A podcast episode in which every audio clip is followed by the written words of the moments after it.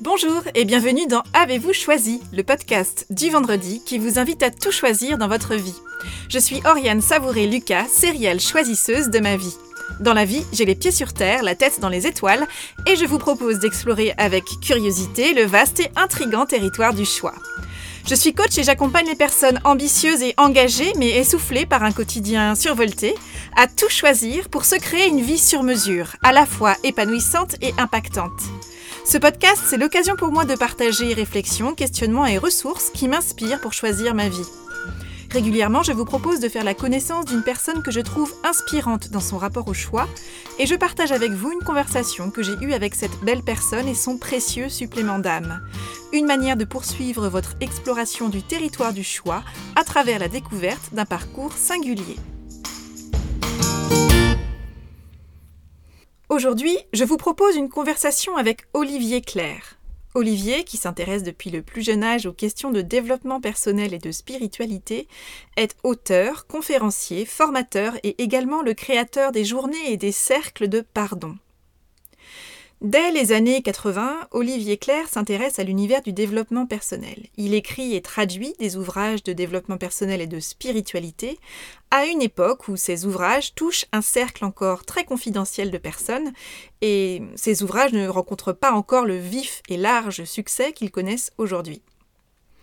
Olivier Claire a notamment traduit en français et fait publier les livres de Miguel Ruiz, dont le célèbre Les quatre accords Toltec.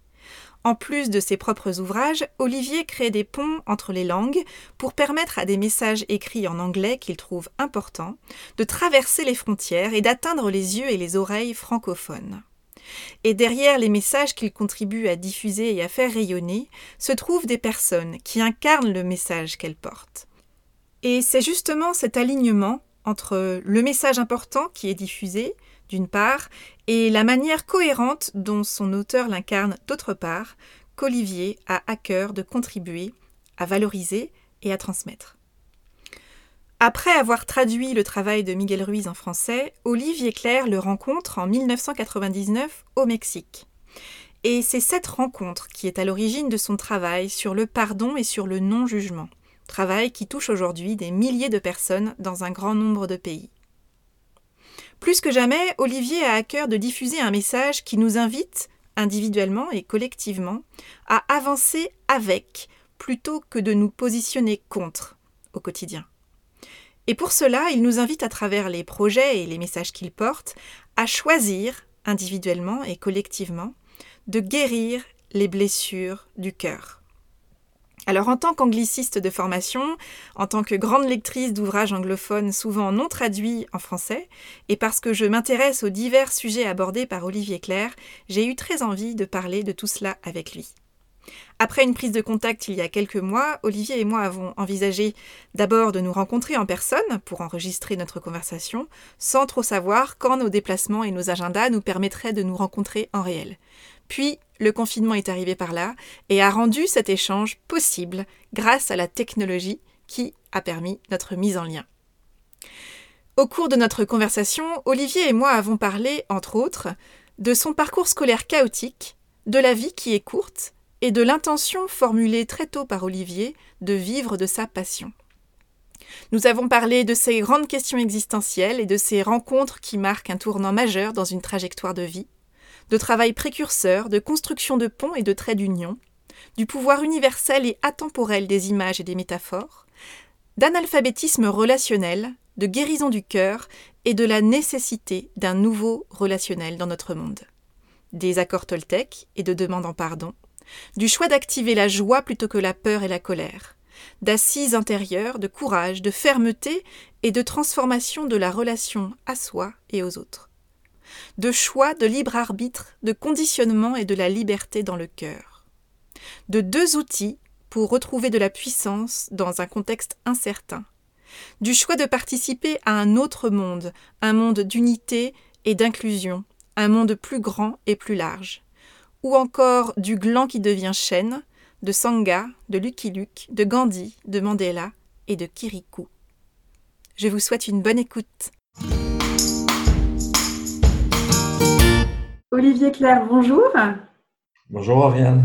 Merci beaucoup d'avoir accepté mon invitation dans Avez-vous choisi euh, Je suis particulièrement euh, heureuse et touchée que nous puissions euh, réaliser cette interview en ce temps de confinement. Donc chacun chez soi, mais je l'espère avec une belle connexion de cœur pour partager autour des messages qui justement vous tiennent à cœur.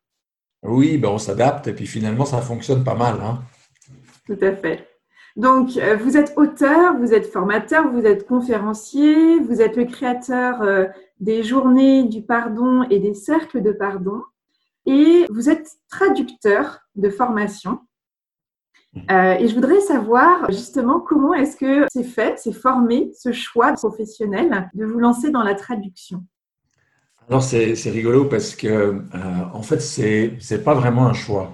Mm. Justement, euh, on va prendre la chose un petit peu différemment, c'est-à-dire que le choix que j'ai fait, moi, ça a été celui à, 20 ans euh, de me dire la vie est trop courte pour que je consacre 8 heures par jour à faire un travail qui sert juste à payer mes factures et que je consacre mes week-ends, mes vacances et ma retraite à ce qui me passionne vraiment. Donc, il faut que je vive de ma passion. Comment? Aucune idée. Euh, moi, je suis un autodidacte au départ, c'est-à-dire que euh, après mon bac, j'ai essayé euh, des études universitaires. Je me suis très vite rendu compte que c'était absolument pas fait pour moi. Et donc, à partir de là, euh, ce que je constate, c'est que lorsqu'on fait un, lorsqu'on pose une intention très générale et non pas formelle, non pas toute blindée avec tous les détails, etc. Moi, mon intention, c'est je veux vivre de ma passion. Et à partir de là, la, la vie m'a guidé et m'a amené à faire tout un tas de métiers, de rencontres que probablement je n'aurais jamais faites euh, sinon. Et il se trouve qu'en fait, au départ, moi, je suis auteur avant d'être traducteur. Hmm. Euh, donc, j'ai écrit un premier livre à 21 ans. C'est l'écriture de ce livre qui m'a fait rencontrer le docteur Christian Chalère, qui avait à Genève créé la Fondation Soleil, que plein de gens aujourd'hui encore connaissent en France sous le nom de Tal Chalère qui euh, anime beaucoup de conférences, d'ateliers, etc.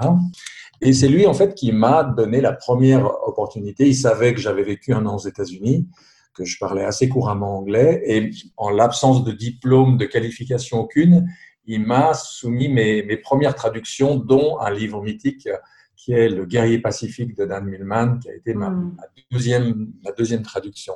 Mais en réalité, mon diplôme de traducteur, je l'ai décroché à 50 ans par VAE, valorisation des acquis de l'expérience auprès de l'Université d'Angers. Donc j'ai fait les choses à l'envers, j'ai traduit pendant 30 ans sans diplôme, et puis quand j'ai eu mon diplôme, j'ai arrêté de traduire.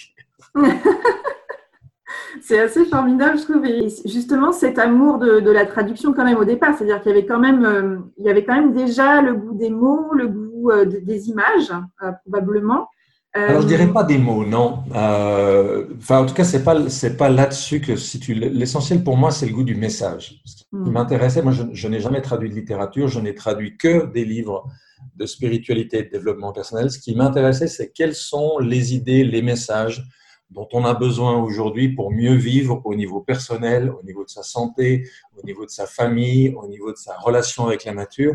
Ça a été mon obsession c'est d'aller chercher quels sont les, gens qui étaient porteurs d'un message dont on a mm. vraiment besoin aujourd'hui. Puis j'ai eu une chance folle puisque non seulement j'ai traduit, mais j'ai publié un certain nombre d'auteurs euh, d'auteurs mythiques, que ce soit Marshall Rosenberg avec euh, la communication non violente. Je le découvre en anglais en 97 sous forme de manuscrit. Son livre n'est même pas publié aux États-Unis. L'année suivante, c'est Don Miguel Ruiz, Les quatre accords Toltec, qui est devenu un des plus gros best-sellers de ces, de ces 20 dernières années. Euh, et jusqu'à, euh, en août dernier, la rencontre euh, de Charles Eisenstein et de son livre qui paraît en juin 2020 aux éditions Jouvence, qui s'appelle notre cœur sait qu'un monde plus beau est possible, qui est de nouveau un, ouvrage voilà, exceptionnel. Et donc j'ai toujours eu à cœur, à côté de mes propres livres, une vingtaine aujourd'hui, hmm. de soutenir, de diffuser, de faire connaître des auteurs dont le message me semblait vraiment, euh, vraiment important. Et j'entends vraiment aussi dans votre euh, approche et dans ce qui vous meut, euh, cette envie justement de créer des ponts, de, créer des traits d'union, que ce soit euh, d'une langue à l'autre, enfin, d'un message à, un autre, c'est-à-dire euh, de rendre accessible. et ça me parle particulièrement parce que j'ai moi aussi une formation en langue au départ. Et ce qui m'a toujours plu plus, c'est justement, au-delà des mots, de transmettre un message et de rendre, de diffuser, de contribuer à diffuser grâce à nos forme d'expertise, hein, qui est la compréhension et la maîtrise d'une autre langue, des messages ou des cultures qui sont peut-être encore méconnues. Et ce que je trouve particulièrement touchant dans votre parcours, alors vous parlez de passion, il y a 20 ans vous aviez cette passion, ça m'intéresserait de connaître justement euh, quelle était, comment vous formuliez cette passion à l'époque. Et finalement, dès les années 80, euh, euh, vous êtes déjà très sensible à des discours qui, en France, sont extrêmement peu déjà disponibles. le développement personnel dans les années 80 en France, même dans les pays francophones, c'est extrêmement peu présent. Euh, et c'est peut-être l'apanage de quelques initiés, entre guillemets, mais c'est encore très, très euh, euh, restreint comme, comme possibilité d'accès. Donc, qu'est-ce qui fait que dès 20 ans, vous formulez cette notion de passion? Qu'est-ce qui vous appelle? Qu'est-ce qui vous touche? Il y a beaucoup de choses dans ce que vous avez dit. je vais juste relever deux secondes. Vous parliez de créer des ponts. Effectivement, j'ai passé ma vie à créer des, des, ponts entre les langues, entre les cultures, entre, entre les gens. Ça me passionne.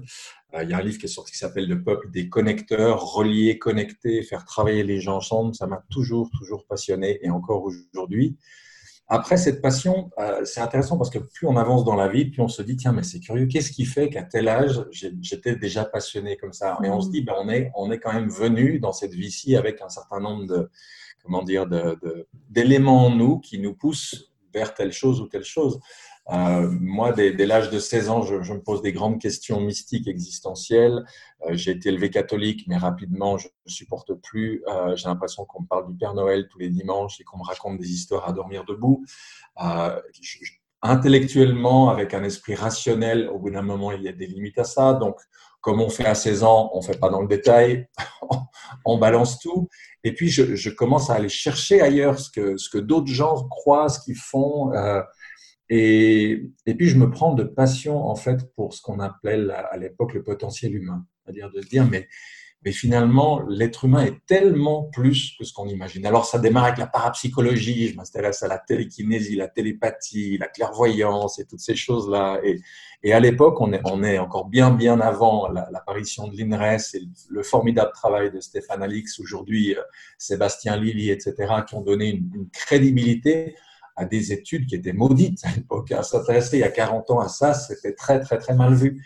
Mais c'est par ça que je, débute et c'est paradoxalement la parapsychologie, l'intérêt pour, pour les puissances du cerveau, etc., qui vont m'amener à découvrir le, monde spirituel en tant que tel, par le biais aussi des, des pouvoirs psychiques hein, contre lesquels on nous met d'ailleurs euh, en garde, et, c'est petit à petit que, euh, que ce qui m'anime va s'affiner, que je me rends compte que je, cherche en fait tout ce qui permet à l'être humain de se réaliser pleinement. Parce qu'on on, est un peu comme un gland par rapport à un chêne. On a un potentiel extraordinaire en nous, mais pour l'instant, la plupart d'entre nous, on n'a pas encore déployé tout ce potentiel-là. On rencontre, on croise des êtres comme ça où on se dit, tiens, il y a un sacré bout de chemin de plus de fait que nous. Euh, et, moi, ça reste la passion première de ma vie. Qu'est-ce qu'on peut partager, qu'est-ce qu'on peut amener comme éducation, comme enseignement, comme outil, comme livre, comme cours, pour permettre aux gens de cheminer vers le plein épanouissement d'eux-mêmes. Parce que je pense que quelqu'un d'épanoui, ben, il est euh, dix fois moins malade que la plupart d'entre nous ne le sommes aujourd'hui. Il est dix fois moins sujet à des hauts et bas émotionnels. Il finit par trouver quelque chose à l'intérieur de lui ou d'elle qui lui donne une, stabilité, même au milieu des turbulences, des, drames, parce qu'on ne contrôlera jamais le monde dans lequel on vit. Mais si on a réussi à avoir un, début d'assise intérieure, ben, au milieu de tout ce qui peut arriver, il y a quelque chose qui s'est posé et qui est stable. Et vous, avez évoqué cette, image hein, du, gland qui, devient petit à petit chaîne. Les images, le langage imagé, les, métaphores font partie euh, des choix euh, que vous faites dans votre communication à travers notamment vos ouvrages. Pourquoi choisir ces images? Comment surviennent-elles pour vous? Est-ce qu'il y a une forme d'évidence de, Ou comment est-ce que vous les construisez éventuellement? Et pourquoi ce, cette importance pour vous de communiquer à travers ces images? Alors, je vais vous embêter une fois encore parce qu'une fois encore, je, considère que ce n'est pas un choix. non, mais c'est intéressant. Oui, je, pense que je suis né comme ça. Je, suis ce qu'on appelait à une époque euh, quelqu'un à dominance cerveau droit, c'est-à-dire que je, je comprends les choses par analogie, par métaphore, par image. Voilà, ce qui est terrible quand euh, de faire un, parcours scolaire quand on fonctionne comme ça, parce que tout le parcours scolaire est fondé sur le linéaire, sur le rationnel, sur le logique, sur le verbal, mais pas sur le, sur le monde de l'image. Donc j'ai eu une scolarité absolument épouvantable où j'ai failli redoubler à peu près toutes mes années de collège et de, et de lycée. Et d'ailleurs, je me rappelle d'ailleurs d'une composition en français que j'avais faite euh, lorsque j'étais au lycée, qui déjà utilisait la fable et, la métaphore et qui m'avait valu pour une fois une, bonne note. Je me rappelle aussi la découverte euh, en, première de l'allégorie de la caverne de Platon et ça m'avait complètement, mais ça a été presque une illumination. de, d'avoir ce récit formulé de manière imagée, ça m'a ouvert une, une, une, porte absolument euh, extraordinaire. Et ce qui fait que très naturellement, après, je me suis aussi orienté vers des auteurs qui écrivaient comme ça. Le premier que j'ai découvert, c'était le docteur euh, Francis Lefébure, qui avait écrit un livre incroyable que j'ai racheté 30 euh, ans plus tard euh, d'occasion, qui s'appelait Les homologies, où il faisait comme ça des analogies, des comparaisons entre ce qu'il y a dans le corps humain, dans les arbres, dans la nature, et ça m'avait, waouh, et puis, euh, un ou deux ans après, je suis tombé sur l'enseignement de ce maître spirituel d'origine bulgare qui s'appelle Omram Mikhail Ivanov, qui a vécu 50 ans en, France et qui, alors, lui, pour le coup, euh, ne, communique et n'enseigne pratiquement que comme ça, c'est-à-dire avec des images, avec des analogies. Et ça m'a apporté une, une compréhension de moi-même, du monde et des choses avec laquelle j'étais 100% en phase. Ce qui fait que tout naturellement, bah, dans mes propres livres, je me suis mis à, utiliser ça. Et puis, même avant les livres, en fait, j'écrivais euh, dans, certains médias et je m'étais amusé à faire des petites rubriques. Par exemple, la, fameuse grenouille qui est devenue mon best-seller depuis 14 ans, la grenouille qui ne savait pas qu'elle était cuite, ça a démarré par des petites rubriques où je développais juste une métaphore dans les médias. Et puis, j'ai vu les retours, les courriers de lecteurs qui étaient enthousiastes.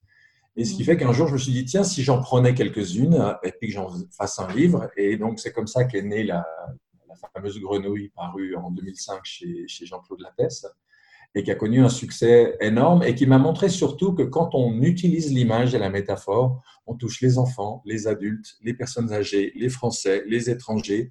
Ce livre a été traduit dans 10 ou 12 langues à ce, à ce jour. Donc on touche quelque chose d'universel. Les paraboles euh, qu'on trouve dans, la Bible ou dans le Nouveau euh, ou l'Ancien Testament, elles nous parlent encore aujourd'hui. Les, images fortes qui existent dans les cultures, dans les contes, etc., elles sont atemporelles. Alors qu'inversement, vous prenez un bouquin scientifique d'il y a 100 ans, il est complètement obsolète. Il y a des choses qui vieillissent très vite, mais dès qu'on utilise des images tirées de la nature, comme la nature, elle a même, il y a toujours des nuages, il y a toujours de la pluie, il y a toujours des montagnes. Euh, eh bien, ces images-là, elles, ont un côté, j'ai envie de dire, atemporel, euh, qui nous parle à tous les âges et à toutes les époques. Hmm. Et j'entends aussi, du coup, cette, euh, cette évidence qui était pour vous, voilà, c'est comme ça que je fonctionne, et en même temps, ce désir, dans la transmission, de transmettre quelque chose qui soit fluide et authentique pour vous dans sa, dans, dans sa modalité, donc le choix des images, pour expliquer, pour, pour, pour transposer quelque chose, et puis, euh, cette intention aussi de, communiquer largement, c'est-à-dire là encore, euh, de créer des ponts, y compris vers des personnes qui peut-être justement n'auraient pas lu des ouvrages qui euh, expliquaient davantage, comme vous le disiez, de manière plus linéaire peut-être, voire très écrite avec des explications, etc. L'image permet aussi la perméabilité avec l'imaginaire et l'histoire personnelle de chacun. Oui, alors là, pour le coup, c'est un vrai choix. C'est-à-dire que j'ai tellement souffert quand j'étais sur les bancs de l'école euh, de me dire, mais qu'est-ce que je fabrique là? Tout ça, de un, ne veut rien dire pour moi, de deux, ne me sert à rien. J'ai fait un jugement lapidaire au moment où j'ai décroché mon bac en me disant, on m'a appris tout le superflu, mais, rien de, mais rien de fondamental et d'essentiel. Je ne sais pas respirer, je ne sais pas manger, je ne sais pas entrer en relation avec les autres. Je connais... Euh, des pans d'histoire et, tout un tas de choses qui ne me serviront à rien. J'étais tellement furax et j'étais tellement euh, euh, fâché euh, contre ce qui pour moi relevait d'une incompétence pédagogique absolument effarante qui fait que tant de gens à, 30, 40, 50 ans se, rappellent encore des cauchemars qu'ils ont vécus durant leur, leur scolarité, que moi j'ai fait le choix de me dire, dans ce que j'écris, je veux que ça soit clair, je veux que ça soit compréhensible par tous et par toutes, parce que sincèrement, je pense que lorsqu'on s'exprime clairement, on se fait comprendre.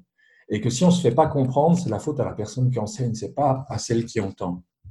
Hmm. Et, donc, je, je, dis souvent quand j'écris, j'ai deux obsessions qui sont euh, la clarté et la concision, être clair et pas tartiner sur 300 pages ce que, je peux dire en, en, 100.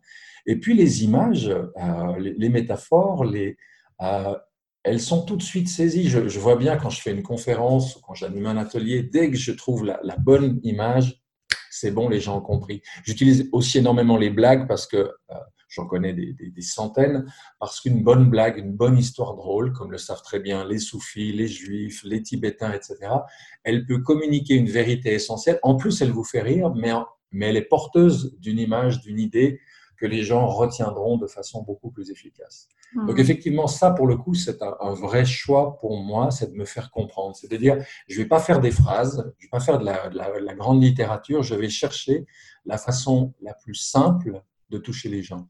Et, chose intéressante, les, deux, les deux auteurs euh, spirituels qui m'ont le plus influencé dans ma vie sont tous les deux des gens qui, ont, qui se sont exprimés dans une langue qui n'était pas leur langue maternelle. Euh, Miguel Ruiz, qui est hispanophone, n'enseigne qu'en anglais. Omram Mikhail Ivanov, qui était bulgare, n'a enseigné qu'en français.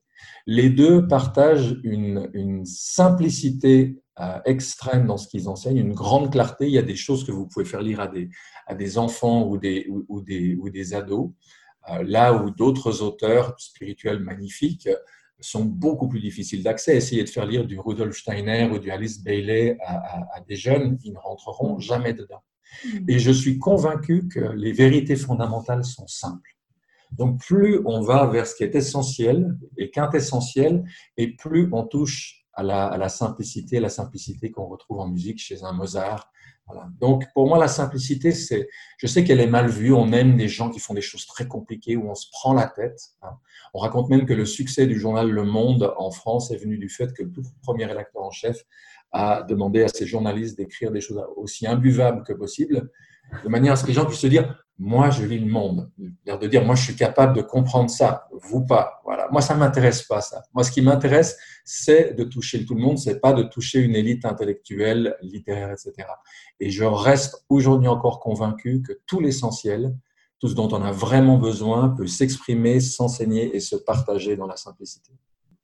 Alors justement, vous l'évoquiez, vous avez notamment traduit les ouvrages de Miguel Ruiz.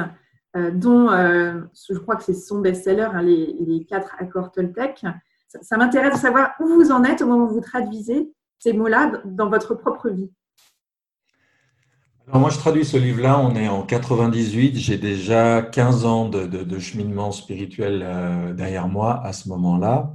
Et une des raisons pour lesquelles ce livre va autant me toucher, euh, c'est parce que j'y retrouve directement des choses qui me sont familières, mais exprimées avec justement tellement de simplicité et de clarté. J'ai écrit un livre qui est sorti il y a quelques années aux éditions Très Daniel qui s'appelle Les accords Toltec, une chevalerie relationnelle. Mmh. Et il y a un appendice à la fin dans lequel je, fais un, lien entre les, quatre accords Toltec et euh, cette structure en losange qu'on trouve notamment dans la Genèse avec les quatre éléments euh, spirituels, affectifs, intellectuels et, et physiques. C'est-à-dire que je, tout de suite, en lisant les accords Toltec, j'y retrouve une structure euh, archétypale fondamentale dont, dont Miguel lui-même ne, ne, parle pas, mais si on a des yeux pour voir, on la voit. Euh, et, et, ce qui est joli, c'est qu'en fait, ce livre, quand il sort, euh, va faire un, un silence médiatique absolu c'est-à-dire, à, l'époque, je m'occupe moi-même de la promotion de presse et, et j'aurai rien en presse, mais rien de rien. C'est-à-dire que les gens accuseront Miguel Ruiz d'être simpliste parce que tout simplement, ils vont passer à côté de la simplicité, mais qui n'est pas le simplisme, de la simplicité et de la puissance de son message.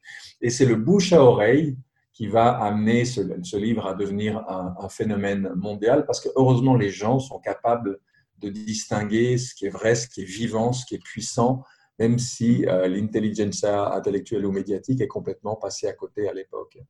Je trouve que en fait, ces accords nous parlent de, choix, justement, de responsabilité et de conscience. Euh, choisir ses mots, choisir de porter uniquement euh, ce qui nous appartient, choisir d'avoir une communication claire, choisir de faire de son mieux, et puis choisir euh, d'avoir l'esprit critique et choisir d'écouter également, qui est le cinquième accord Toltec. Concrètement, comment est-ce que vous, Olivier Claire, vous parvenez à activer chaque jour ces choix, ces responsabilités, ce degré de conscience dans votre quotidien alors, moi, j'aime bien comparer en fait une, voie spirituelle ou, même certains outils de développement personnel à un art martial ou à l'apprentissage d'un instrument de musique. Personne va faire un stage de piano de deux jours en se disant c'est bon lundi je joue l'intégrale de Chopin. Personne va faire un stage de karaté de deux jours en se disant lundi je suis ceinture noire. On inscrit ça dans la durée sur, on va dire, une bonne dizaine d'années pour devenir d'un bon niveau à un instrument de musique et pour devenir d'un bon niveau dans un art martial. Et tout le monde trouve ça normal. Eh bien, paradoxalement, dans le monde du développement personnel, des fois, on croit que faire un stage d'une semaine ou alors euh, enfin un stage d'un week-end ou une retraite d'une semaine, ça suffit. Non, ça suffit pas. Les accords Toltec, c'est une voie spirituelle. Qui dit voie spirituelle dit que ça demande des mois et des années de pratique. Miguel Ruiz a trois fils. Euh, aucun des trois n'a commencé à enseigner à son tour avant 30-35 ans. Aucun.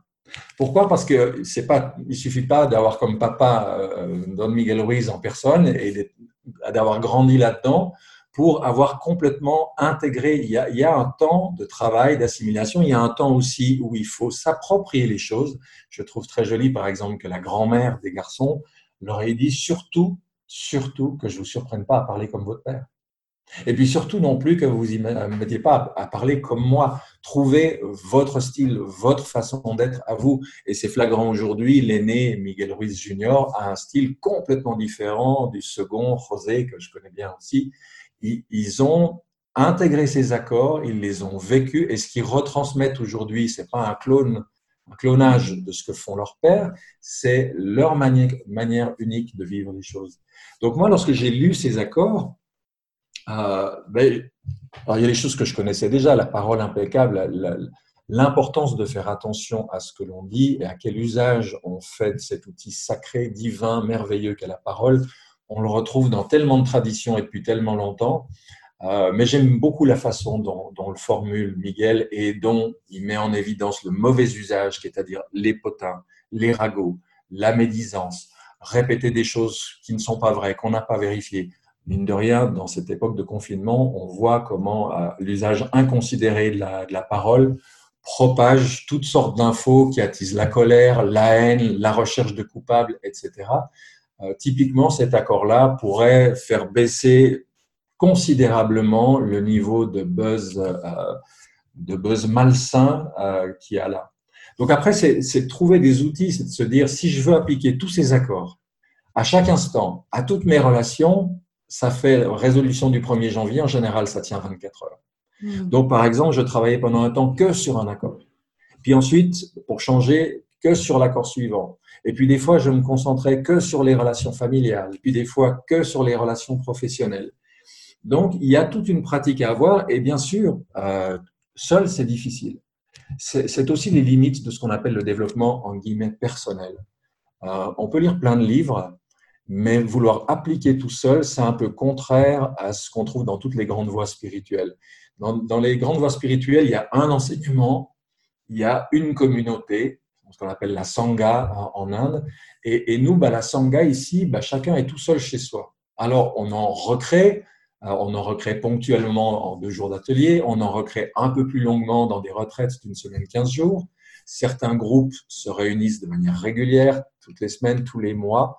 Mais en tout cas, ce qui est certain, c'est que le travail en groupe, euh, c'est ce qui nous permet d'avancer le, plus vite parce que le miroir des autres va rapidement nous permettre de voir où on en est, euh, là où il reste du boulot à, faire, alors que si on est tout seul chez soi, il y a, ça, va être, plus difficile.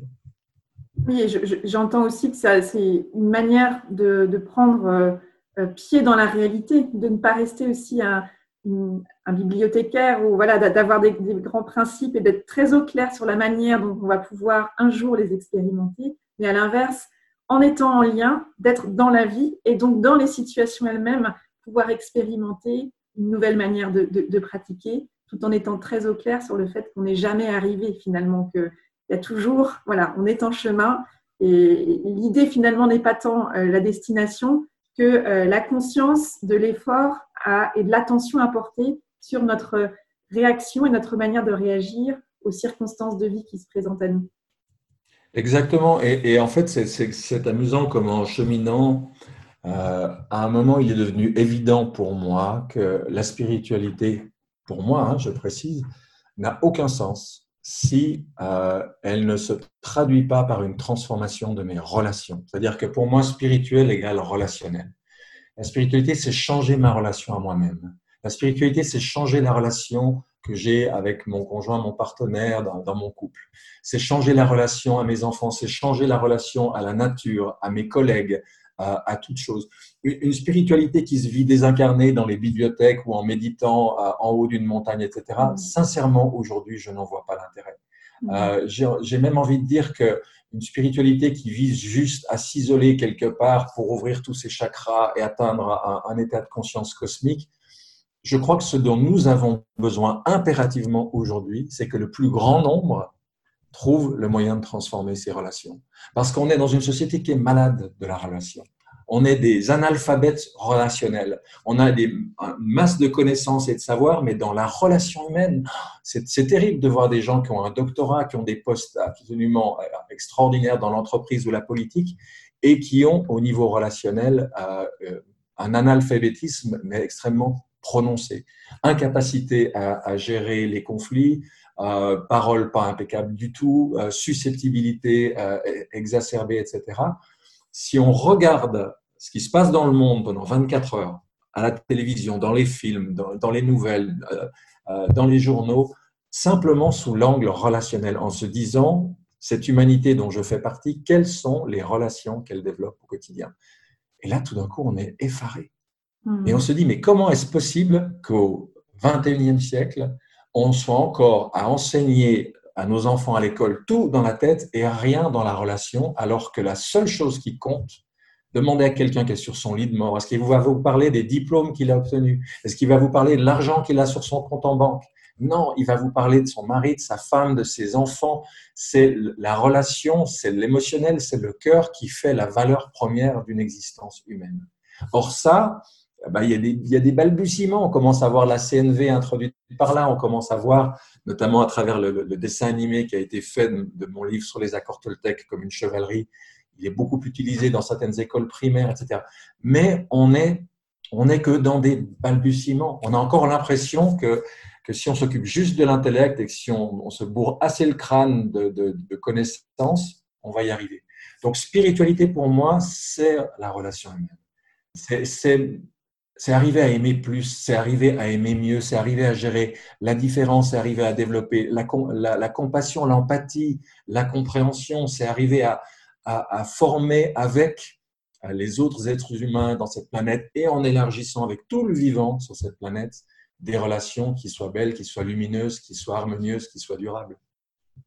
En parlant de belles relations lumineuses, durables et euh, harmonieuses, il y a cette rencontre avec euh, Miguel Ruiz après avoir traduit ces ouvrages, vous avez eu l'occasion d'aller le rencontrer en groupe, justement, avec cette sangha que vous aviez créée. Et vous avez vécu une expérience euh, fondatrice, formatrice, transformatrice, qui fait qu'aujourd'hui, vous portez un message important autour de la question du pardon et du non-jugement. Est-ce que vous seriez d'accord de nous partager cette expérience qui vous a transformé et en quoi vous avez euh, jugé important de choisir de partager ce message? Alors oui, effectivement, euh, moi j'ai pris le, pli très jeune de me dire, euh, les livres, ça suffit pas. Moi, ce qui m'intéresse, c'est l'auteur, voilà, l'homme ou la femme qui a derrière, en particulier dans le développement personnel, parce que parce qu'on peut avoir une très bonne plume et puis être complètement incapable d'incarner et de vivre ce qu'on enseigne. Alors souvent, ça se sent. On sent les auteurs qui sont complètement pétris de leur message. Il y a une manière de dire, de parler. Euh, mais en, tout cas, quand j'étais jeune, vraiment, j'ai ressenti le besoin d'aller rencontrer les auteurs. Et chaque fois que je tombais sur un auteur qui me touchait beaucoup, comme avec Marshall Rosenberg et la CNV, euh, eh je, m'arrangeais pour pouvoir passer du temps. Donc, Miguel Ruiz, euh, Je l'ai rencontré en 99 au Mexique, juste après avoir traduit les, accords Toltec, parce que je voulais voir qui était cet homme. Voilà, qu'est-ce qui se dégageait de lui? Euh, je l'avais connu grâce à Maud Séjournant. Maud euh, le connaissait bien, puisqu'à l'époque, euh, Miguel habitait aussi au Nouveau-Mexique où vit Maud. Donc, c'était l'occasion d'aller le, rencontrer. Et la rencontre avec Miguel, elle a marqué un tournant majeur dans ma vie parce que jusque-là, on va dire que mon chemin, il était dans le développement de la conscience, dans, euh, voilà, être plus conscient de ce que je vis, de comment je parle, euh, etc. Mais la conscience, c'est un peu comme la lumière, ça peut être un truc un peu froid. C'est-à-dire, vous pouvez être au sommet du Mont Blanc, c'est lumineux, il n'y a pas un nuage, il y a un soleil magnifique, le spectacle est génial, sauf qu'on se pèle parce qu'il fait euh, moins 10, moins 20. Voilà. Et Miguel, pour moi, il a apporté cette dimension de l'amour, du cœur, c'est-à-dire de la chaleur. La lumière, c'est bien, la chaleur, c'est sympa aussi. Et je me suis rendu compte que mettre de la conscience dans ce qu'on fait, c'est bien, mais y infuser une conscience d'amour, c'est encore autre chose. C'est-à-dire dans mes gestes, comment est-ce que je touche les objets, les gens, les choses? Avec quelle, attention, quel cœur quel, je mets dans mes gestes, dans mon regard, qu'est-ce que je, je, laisse passer à travers mes yeux, dans ma parole? Voilà. C'est-à-dire, c'est d'imprégner finalement tout ce qu'on fait d'une conscience différente. Et dans cette expérience de pardon, absolument euh, euh, surprenante, parce que rien ne m'y préparait que m'a fait vivre euh, dans, Miguel, je me suis rendu compte qu'il me donnait une des clés les plus incroyables qui soit pour ce que j'appelle la, guérison du cœur. Parce qu'on vit dans une société où, en tant qu'analphabète relationnel, eh on passe son temps à se blesser les uns les autres ce qui fait que la plupart d'entre nous arrivons à l'âge adulte avec une, multitude de plaies sur le corps émotionnel et qui vont euh, non seulement euh, comment dire, impacter notre santé physique, on va développer tout un tas de pathologies, mais impacter aussi notre manière de penser. Donc guérir le cœur, c'est pas juste guérir le cœur, c'est transformer ma façon de penser, c'est transformer euh, ma, ma, santé physique. Et donc effectivement, ce voyage va être un comment dire, un, oui, un tournant littéralement dans ma vie. Euh, Miguel m'avait dit en repartant, il m'avait suggéré d'écrire un livre pour partager ce que j'avais vécu. J'ai mis dix ans à le faire. Hmm. Donc 2009, euh, hein, dix ans après 99, qui s'appelle Le don du pardon, où j'ai raconté cette expérience, ce rituel qui m'a fait vivre en, quatre étapes, qui forment la base des cercles de pardon qui se sont développés aujourd'hui un peu partout dans le, dans, le monde. Et, et euh, et, j'aurais envie d'inviter ceux et celles qui nous écoutent sur, ma chaîne YouTube. J'ai une petite vidéo de 10-12 minutes qui raconte en détail ma rencontre avec Miguel, ce qui s'est passé avec notre groupe euh, là-bas et en quoi c'est venu enfin lâcher ces rancunes, ces ressentiments, ces jugements euh, qui m'empoisonnaient l'existence. Alors, je, je, vais être très clair, hein, je ne suis pas un initié, je n'ai pas tout résolu, je continue de travailler, d'avancer je continue de me planter par moments, mais, au moins je suis en chemin, mais au moins sur les 20 ans qui viennent de s'écouler, je vois comment intérieurement il y a un, immense espace de liberté qui s'est créé. Et puisque la thématique de, notre échange, c'est le choix, ben c'est quand même ça qui est intéressant, c'est de se dire tant que euh, ma façon de penser, ma façon d'agir, ma façon d'aimer, elle est conditionnée par mes blessures, elle est conditionnée par l'éducation que j'ai reçue. Il est où mon choix? Mon choix, la plupart du temps, c'est juste une énorme illusion. Et plus je vais utiliser euh, la conscience que je développe, plus progressivement je vais mettre en œuvre des outils, je vais venir guérir ces blessures, je vais venir élargir ma vision du monde, plus je vais effectivement commencer à conquérir un espace de liberté intérieure et plus rétrospectivement, quand je vais regarder qui j'étais il y a 5, 10, 15, 20 ans, de me dire ah, mais à l'époque, je ne voyais pas, je ne me rendais pas compte. Je n'avais pas du tout la conscience euh, de comment je fonctionnais, de ce qui déterminait finalement une grande part euh, de ce que je croyais être des choix, mais qui en réalité n'en était pas du tout. Hmm. C'est gagner justement de la lucidité ouvrir en fait aussi euh, d'une part la conscience sur comment je fonctionne et après ouvrir le champ des possibles dans ma manière de me positionner face aux événements euh, que je rencontre et avec tout le bagage que j'apporte avec moi, euh, comme vous disiez, de mon éducation, de qu'elle soit scolaire, familiale, etc. Mais ce que je trouve très intéressant dans votre, dans votre propos, c'est, et si, si vous êtes d'accord d'éclaircir ce point-là, il ne s'agit pas dans l'approche du pardon que vous proposez euh, d'accorder son pardon à quelqu'un, mais bien de d'oser formuler une demande en pardon. C'est-à-dire, je n'accorde pas mon pardon à quelqu'un d'autre, mais à l'inverse, j'ai l'audace, le courage de demander pardon. Est-ce que vous pouvez nous expliquer en quoi euh, cette nuance est importante? Effectivement, ça surprend, ça surprend les gens au départ parce que quand, on vient suivre un atelier sur le pardon, on, s'imagine qu'on va apprendre à pardonner et quand les gens découvrent qu'en fait l'essentiel de cette approche que j'ai euh, reçue de Don Miguel consiste à demander pardon, il y a un moment de perplexité parce que tout d'un coup on est dans un renversement à 180 degrés de tout ce qu'on imaginait devoir faire et apprendre. Mais moi, j'ai toujours adoré les inversions parce que euh, souvent, lorsqu'on s'obstine à aller dans une direction et que tout bloque, en fait, le chemin se trouve juste de, l'autre côté. Euh, ma conviction aujourd'hui, c'est que, c'est que je ne crois pas capable de pardonner dans le sens où on s'imagine. Euh, j'ai envie de dire surtout que l'ego en nous est incapable de pardonner. l'ego, il a toujours raison, c'est même son job 24 heures sur 24, c'est de me donner raison et de donner tort aux autres. Euh, par contre, ce que je crois, c'est qu'on peut créer les conditions en nous pour être traversé par le pardon. Et que lorsque, avec les quatre étapes de ce processus, on demande euh, pardon aux autres, à, ceux qu'on diabolise, à plus grand que soi et finalement à soi-même, qu'est-ce qui se passe? La demande en pardon va me faire poser les armes, va me faire arrêter de me croire habilité à juger tout et tout le monde. On est des Lucky Luke du jugement. Il ne faut pas deux secondes, on juge les gens plus vite que notre ombre, à la télé, dans le journal, partout. On ne les connaît pas, on n'a pas vécu leur vie, on ne sait rien de qui ils sont, mais on se croit habilité à les juger. Et dans ce processus, dans ces demandes en pardon, il y a quelque chose qui lâche à l'intérieur. Et c'est d'autant plus fort qu'on le fait en présence d'autres personnes, donc ce n'est pas un travail qu'on fait juste tout seul comme ça. Et pour des tas de gens, c'est une ouverture, c'est une libération absolument extraordinaire qui les reconnecte enfin à l'amour, à l'humanité, à l'humilité, et qui fait que ce, sac qu'on porte tous sur le dos avec tous nos griefs, tous nos jugements, toutes nos accusations, etc., qui nous écrase, qui nous empêche d'avancer, tout d'un coup, on peut enfin le poser à terre. Et dans cette ouverture-là, il y a effectivement cette douche du cœur, il y a quelque chose qui nous, qui nous traverse.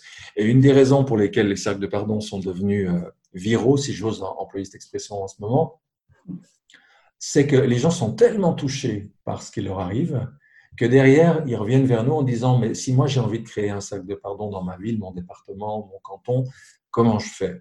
Et euh, ils viennent suivre une formation pour ça et ça s'est développé il y a, quelque chose d'une simplicité confondante dans le processus et qui en même temps est particulièrement puissant. Et je dis ça avec un recul aujourd'hui d'une dizaine d'années, avec euh, des dizaines de milliers de personnes qui ont, expérimenté ça.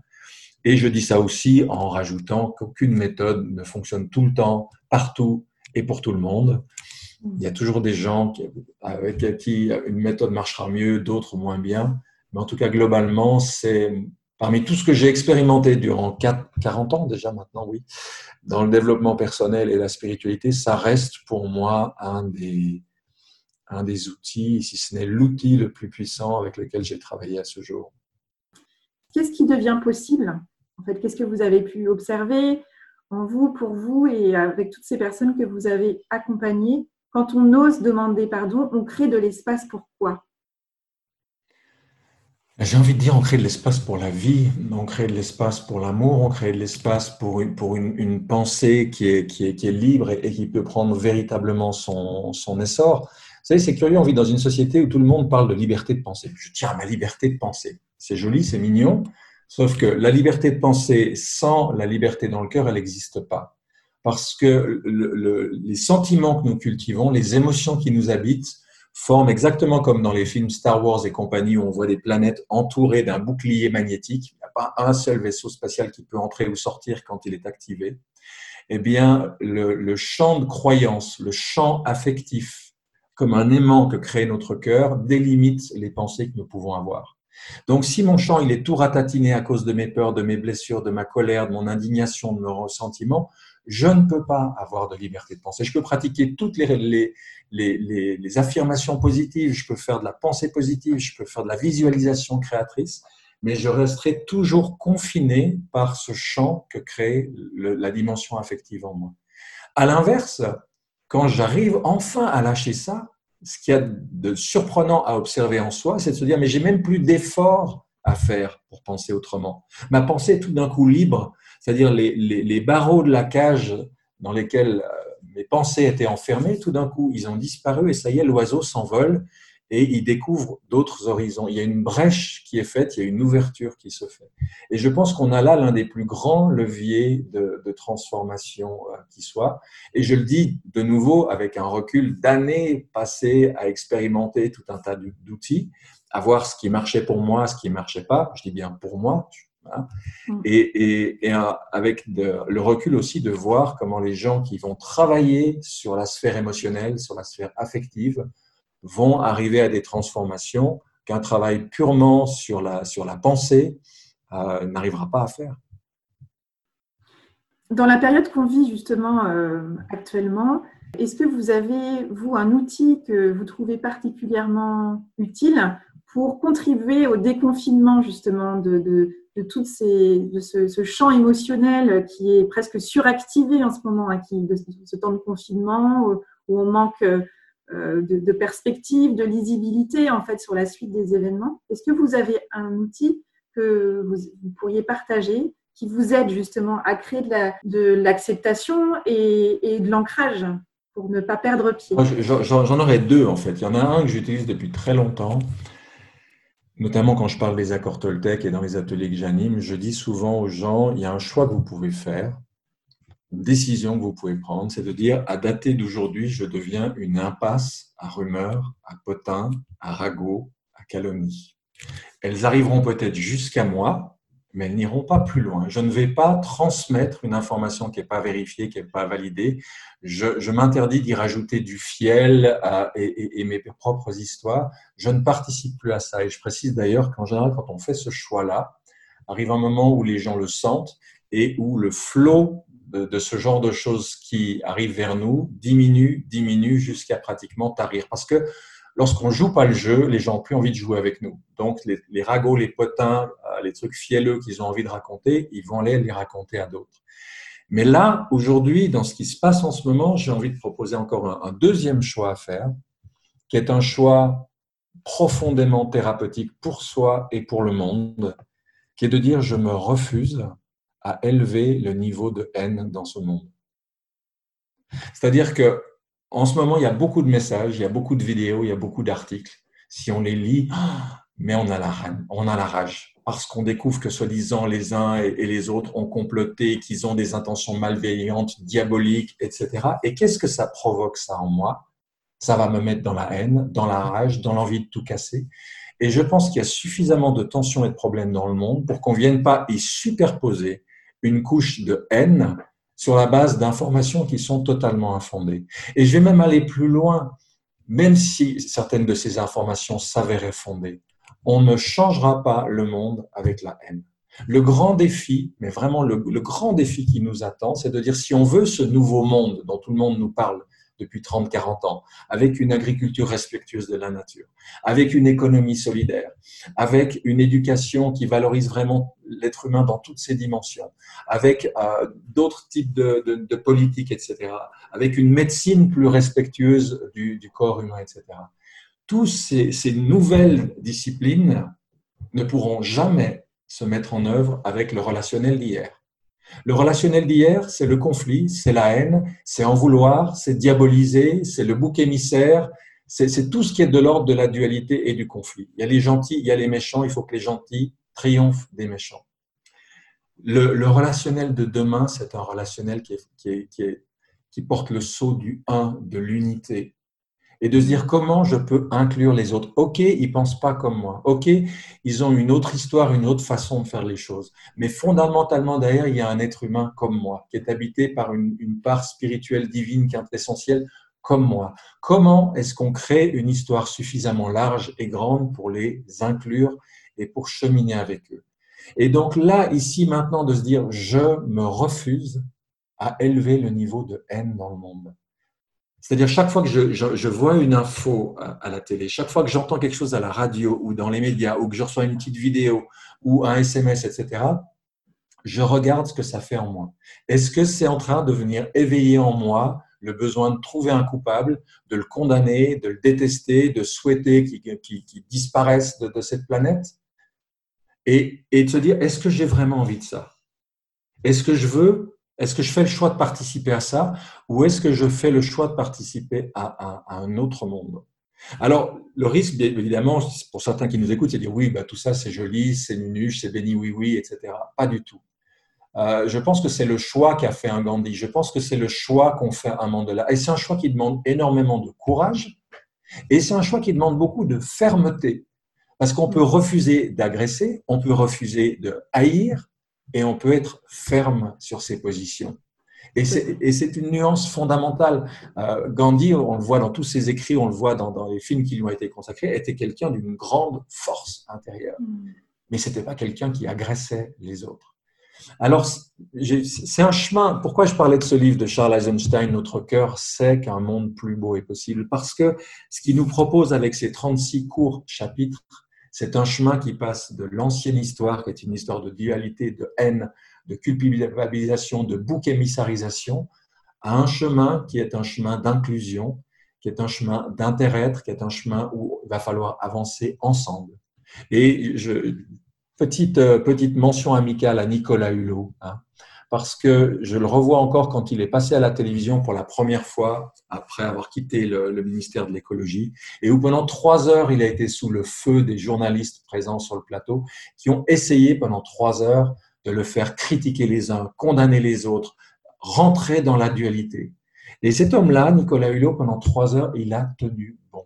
Jamais à un moment il n'est rentré dans ce jeu-là. Voilà. En disant, mais, mais vous ne me ferez pas dire du mal de ces gens-là pour avancer, il va falloir qu'on avance tous ensemble. Si on recrée de, nouvelles, nouveaux conflits, de nouveaux dualités, on n'est pas dans le nouveau monde, on est toujours dans l'ancien. Donc, j'ai cette formule, je dis, si on veut un nouveau quoi, il faut un nouveau comment. Si on veut une nouvelle médecine, une nouvelle agriculture, une nouvelle économie, il faut un nouveau mode relationnel. Tant qu'on a l'ancien comment, tant qu'on a les anciennes relations, ce qu'on croira créer de nouveau ne sera pas nouveau du tout et sera terni et sera déformé par le relationnel d'hier. Donc, pour reprendre la formule que vous évoquiez sur euh, je refuse de haïr, comment est-ce qu'on on pourrait quitter cette phrase en creux pour la, transformer en volume? C'est-à-dire, qu'est-ce qu'on qu'est-ce qu'on s'autorise à faire finalement? Si on, refuse de haïr, on s'autorise à, aimer, à créer des ponts plutôt que d'être juste euh, une bande passante de haine? Alors déjà, il y a une phrase magnifique à utiliser en ce moment, c'est de dire je ne sais pas. Parce que la réalité, c'est que la plupart d'entre nous, on ne sait pas et que au gouvernement, il y a des gens qui ne savent pas. Parmi les experts médicaux, il y en a qui ne savent pas. Alors, il y a des gens qui, eux, savent tout hein, et qui nous disent exactement, on ne sait pas comment, mais alors eux, ils savent tout, ils ont tout compris. Mais d'avoir cette humilité-là, de se dire, pour l'instant, on est le nez dans le guidon, on vit cette situation, on la vit à l'échelle mondiale, il y a des gens qui planchent dans tous les labos, partout, ayant l'humilité, nous, euh, simples êtres humains, de, de dire, je ne sais pas. J'entends des avis complètement contradictoires. Les uns pensent ceci, les autres pensent cela. Alors, accepter que je ne sache pas et rester dans cette incertitude, et puis derrière ça, de se dire, mais et si fondamentalement les uns et les autres étaient sincères? Et si fondamentalement dans l'histoire qu'est la leur, dans le parcours de vie qui est le leur, dans les connaissances qui sont les leurs, ils sont 100% sincères? Alors quelqu'un qui a d'autres euh, informations, qui a d'autres éléments, qui a d'autres expériences peut penser quelque chose de complètement contradictoire. Mais pourquoi? Parce que quelqu'un pense le contraire de moi, je dois décider qu'il est diabolique, qu'il est mal intentionné, qu'il est malveillant, qu'il cherche que son intérêt personnel, qu'il veut nuire aux autres. Mais de quel droit je peux partir dans des suppositions comme ça?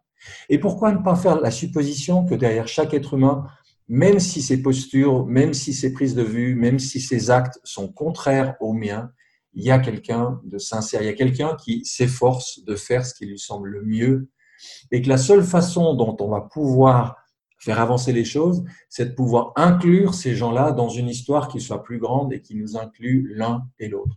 Je dis pas que c'est facile, je dis pas qu'on va y arriver euh, dès demain, je dis pas non plus qu'il y a des fois où il faille pas utiliser euh, la, force, poser des limites, dire non à certaines choses avec fermeté, mais ce que je pense, c'est que euh, y a, la situation nous donne l'occasion de nous ouvrir à une autre façon de penser, de développer d'autres types de relations. Parce que l'éternelle lutte du, du, bien contre le mal qu'on voit depuis des siècles et des millénaires, qui fait tous les films qu'on voit à la télévision, bah, tout ce qu'on voit, c'est que ça ne marche pas. Le, film d'avenir, c'est Kirikou. Hein. Kirikou, il va pas tuer la méchante sorcière Karaba. Il comprend pourquoi elle est devenue méchante et puis il y a une transformation des choses. C'est ça qui est exigé de nous, c'est de se dire jamais euh, cette lutte, euh, cette guerre-là n'aboutira. Il y aura toujours des perdants. La seule façon de changer les choses, c'est de les transformer. C'est de comprendre que derrière chaque personne, il y a quelqu'un qui a la conviction d'agir pour le mieux. Ce qui m'intéresse, c'est de comprendre ce que, ce que l'esprit, l'esprit divin, l'esprit cosmique, la source, chacun appelle ça comme il veut, cherche à, nous faire comprendre en ce moment, au-delà de tout ce qu'on prête comme intention aux uns et aux autres. Et quand je me lis à la vie avec un V majuscule, quand je me lis à l'esprit avec un E majuscule, quand je me lis à quelque chose de tellement plus grand que nous, eh bien, il y a une confiance qui vient de se dire, mais euh, nous, on croit tout contrôler, tout maîtriser. Là, il suffit d'un petit virus de rien pour se rendre compte que ce n'est pas vrai du tout. Leçon d'humilité. Et si, et si on en venait enfin à travailler avec la vie, avec la nature, avec le monde invisible, avec, avec, avec. Ce, mot-là me revient tout le temps avec. Parce que pour l'instant, on est contre. Contre, contre, contre. On est en guerre contre les autres, on est en guerre contre soi, on est en guerre contre la nature. Euh, à un moment de se dire, bah, OK, ce, paradigme-là de la guerre, on l'a, on l'a testé sous toutes ses formes, dans tous les domaines, on voit le résultat. Et si maintenant on en testait un autre? Et si petit à petit on allait vers quelque chose qui est de l'ordre de la symbiose? Symbiose, c'est avec la vie, hein, de mhm. travailler avec la vie, avec la nature, de, comprendre. Il y, a, plein de, de, gens qui testent ça déjà depuis des décennies, mais leurs travaux ne sont pas aussi connus malheureusement que, que le reste. Mais je pense que la clé, elle est là. Travailler avec la vie, avec ce qui nous traverse, avec ce dont nous sommes nous-mêmes en tant qu'humanité, un produit, un produit d'une évolution qui est tellement, tellement antérieure à, l'être humain. Merci beaucoup, Olivier Claire, pour euh, cet échange. Est-ce qu'il y a éventuellement autre chose que vous vouliez ajouter sur, le, sur la thématique du choix en lien avec euh, euh, les messages importants que vous portez? Alors, je pourrais juste rajouter, oui, que j'ai écrit un livre il y, a, un an de ça qui s'appelle Lettre à ma prochaine incarnation, qui est sorti d'abord chez Flammarion et qui vient de ressortir en poche. C'est 14 lettres que j'écris à, un hypothétique moi futur, chacune sur un thème différent. Et il y en a justement une en particulier qui est consacrée à la question du libre arbitre, parce que c'est une question moi, qui m'a passionné depuis très très jeune, savoir où on a de la liberté et du choix et où on n'en a pas et comment arriver à trouver une liberté intérieure même lorsqu'il y a des contraintes extérieures. Donc, euh, c'est l'occasion pour ceux et celles qui auraient envie d'approfondir ce dont nous venons de parler ici à travers, euh, à travers ce, livre qui a des, lettres sur la nature, sur le couple, sur les parents, sur euh, un peu tous les, sujets essentiels.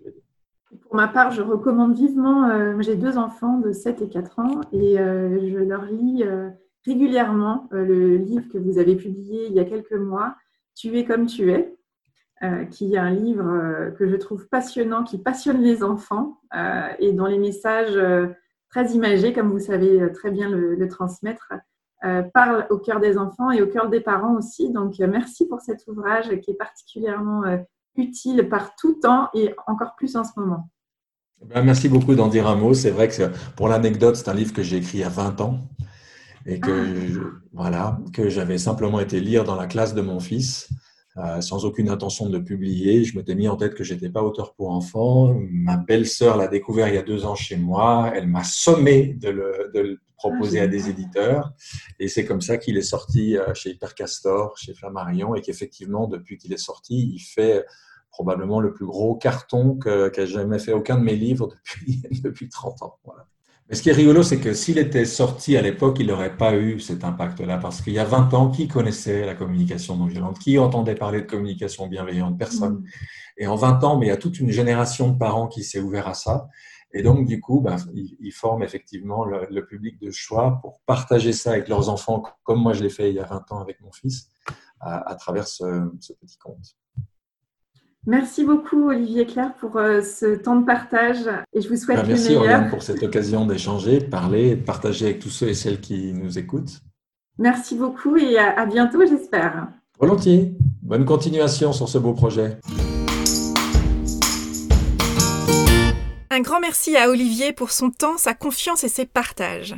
En cette période où le monde vacille de nombreuses manières et où nous sommes nombreux à sentir combien nous sommes arrivés à un point de bascule avec la grande question de qui aura-t-il après Qu'allons-nous construire ensemble je crois comme Olivier Claire que c'est la guérison du cœur, que c'est la guérison des cœurs, celle de nos cœurs individuels et aussi celle de notre cœur collectif d'espèces humaines, qui nous permettra de construire un nouveau monde inclusif, respectueux du vivant, où l'alphabétisation relationnelle devient un enjeu majeur et mondial, un monde sur lequel souffle un vent chaleureux, propice à l'épanouissement et au mieux vivre ensemble. Plus que jamais, je crois, choisir de guérir les blessures de nos cœurs respectifs est un travail d'intérêt personnel et général pour co-construire un monde sain, joyeux, respectueux et inclusif. Et vous, que vous a inspiré cette conversation Je vous invite à identifier l'idée, la phrase ou le mot que vous choisissez d'en retenir. Avec quoi de nouveau repartez-vous de cette conversation? Quel est le petit pas que vous pouvez planifier dans les prochains jours pour mettre en œuvre dans votre quotidien ce qui vous a inspiré? Pour plus d'informations sur Olivier Claire, son travail et son actualité, ou encore si vous voulez prendre connaissance des lieux et des dates des prochains cercles de pardon, alors direction son site olivierclaire.com. C'est sur ce site que vous trouverez également la vidéo qu'évoque Olivier dans notre conversation et dans laquelle il raconte son expérience fondatrice du rituel du pardon qu'il a vécu avec Miguel Ruiz. Bonne découverte Voilà, c'est tout pour aujourd'hui. Vous retrouverez cet épisode sur le site oriensavoureluca.com. Si vous aimez ce que je vous propose et que vous voulez faire partie de cette aventure audio, abonnez-vous à la newsletter d'Avez-vous choisi afin d'être alerté de la publication d'un nouvel épisode et de l'actualité d'Avez-vous choisi. Si vous souhaitez soutenir ce projet de façon bienveillante et efficace, faites connaître Avez-vous choisi à celles et ceux qui vous sont chers et que l'idée de tout choisir dans leur vie pourrait réjouir. Vous pouvez bien sûr partager votre enthousiasme par écrit en déposant un avis sur le site, sur la page Facebook ou la chaîne YouTube Avez-vous choisi, ou encore une constellation sur votre plateforme de podcast préférée. Je vous souhaite une excellente semaine et je vous donne rendez-vous vendredi prochain pour un nouvel épisode. Et d'ici là, et si vous choisissiez tout?